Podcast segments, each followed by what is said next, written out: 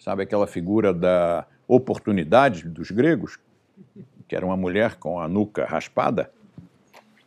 Então, se a oportunidade passar, você não tem como puxar pelos cabelos.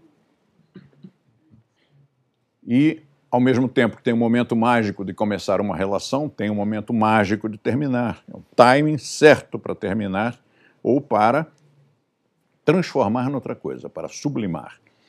Se a pessoa insiste que não está dando certo, está dando briga, está dando eh, tristeza, está dando estresse, está dando até embates não tão educados quanto nós somos. Então, talvez tenha deixado passar o momento mágico. Porque fica muito feio as pessoas brigando, brigando, brigando e continuando, e continuando, e continuando. Um dia perde-se o controle e uma pessoa tira a outra pela janela. E agora? O que, que vai aparecer nas manchetes dos jornais?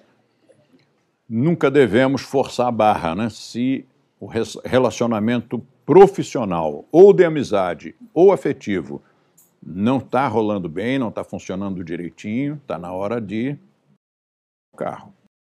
Vamos preservar a amizade através da cordialidade distante.